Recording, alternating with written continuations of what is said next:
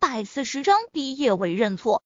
刚刚郑怡已经将杨雪被银环蛇咬到的惨状拍了照片和视频传到了他的微博上。虽然他的微博上只有几十万的粉丝，但杨雪被蛇咬还是在网上引起了不小的轰动。在这个网络时代，网络可以将一个人捧上天，也可以彻底毁掉一个人。经过上次医院医闹的事情，叶维是收获了一波粉丝。可这次放蛇咬人的事情太恶劣，叶维的形象瞬间倾塌。叶维不是艺人，倒是没那么在意自己的公众形象，但他叶维是要脸的，他不希望别人对着梁小芷指指点点，说这就是那个放毒蛇咬人的恶毒女人的孩子。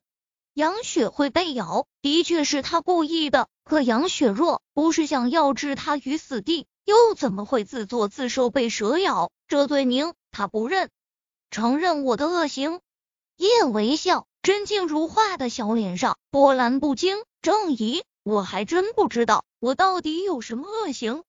叶维扎在杨雪身上的针，制止了毒素继续蔓延。杨雪一时半会儿死不了，但她的情况也不容乐观。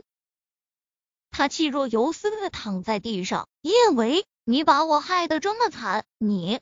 郑怡看了杨雪一眼，继续拍摄杨雪的惨状，发到他的微信上。不少微博大 V 转发他发的视频，评论区叶维几乎已经被骂成了千年难得一遇的恶毒女人。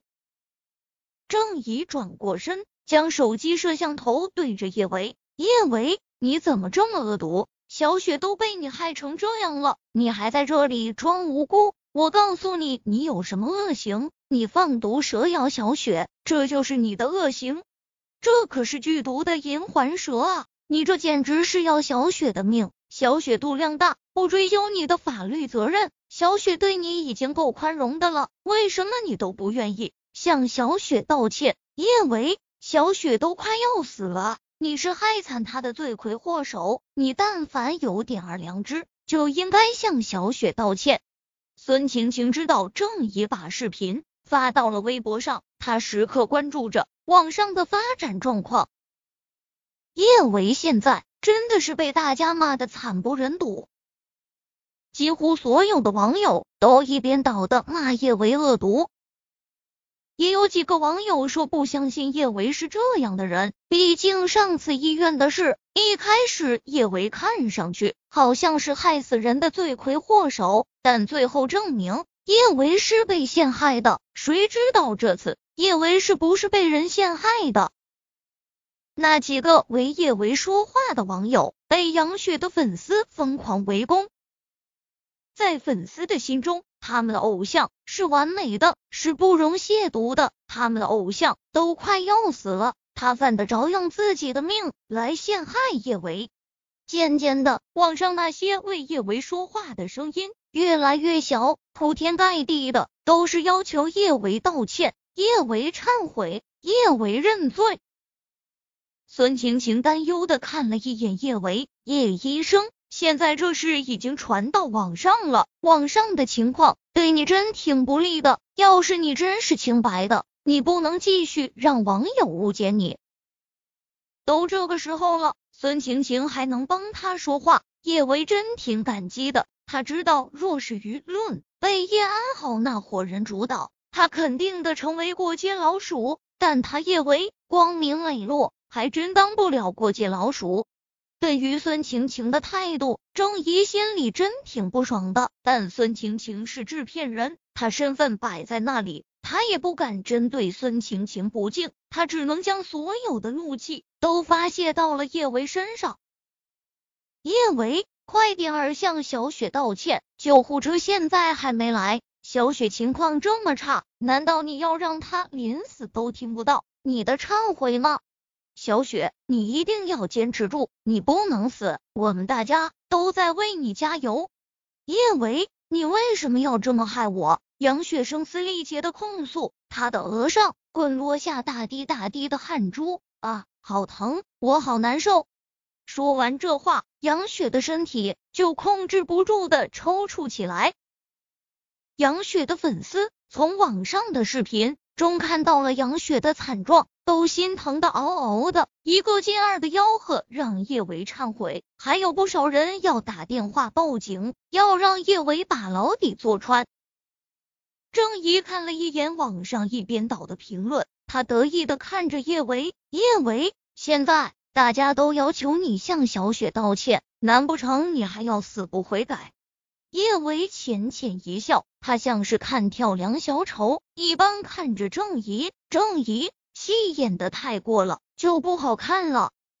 我没有做错事，为什么要向杨雪道歉？叶维，你太过分了，大家都看到了，就是你放毒蛇咬了杨雪，你竟然还有脸死不认账！高依依怒不可遏的对着叶维吼道：“大家，哪个大家？”叶维的视线缓缓的落在杨雪和那个服务生打扮的男人身上。你说的大家指的只是杨雪和这个假服务生吧？顿了顿，叶维接着说道：“杨雪的房间好像是在楼上。嗯，我倒是很好奇，这大半夜的，杨雪和这个假服务生怎么会鬼鬼祟祟的躲在我的房间外面？嗯，是我放蛇咬了杨雪。”是我逼着杨雪鬼鬼祟祟躲在我房间外面，我放毒蛇咬了他。